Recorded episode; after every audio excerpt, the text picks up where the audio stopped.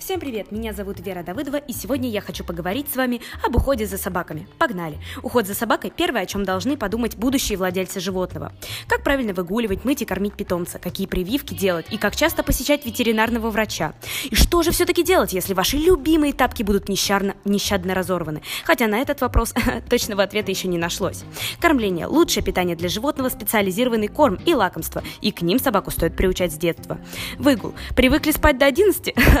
С собакой вам этого, к сожалению, не удастся. Выгуливать собаку нужно дважды в день, как минимум утром и вечером, особенно если речь идет о крупных породах.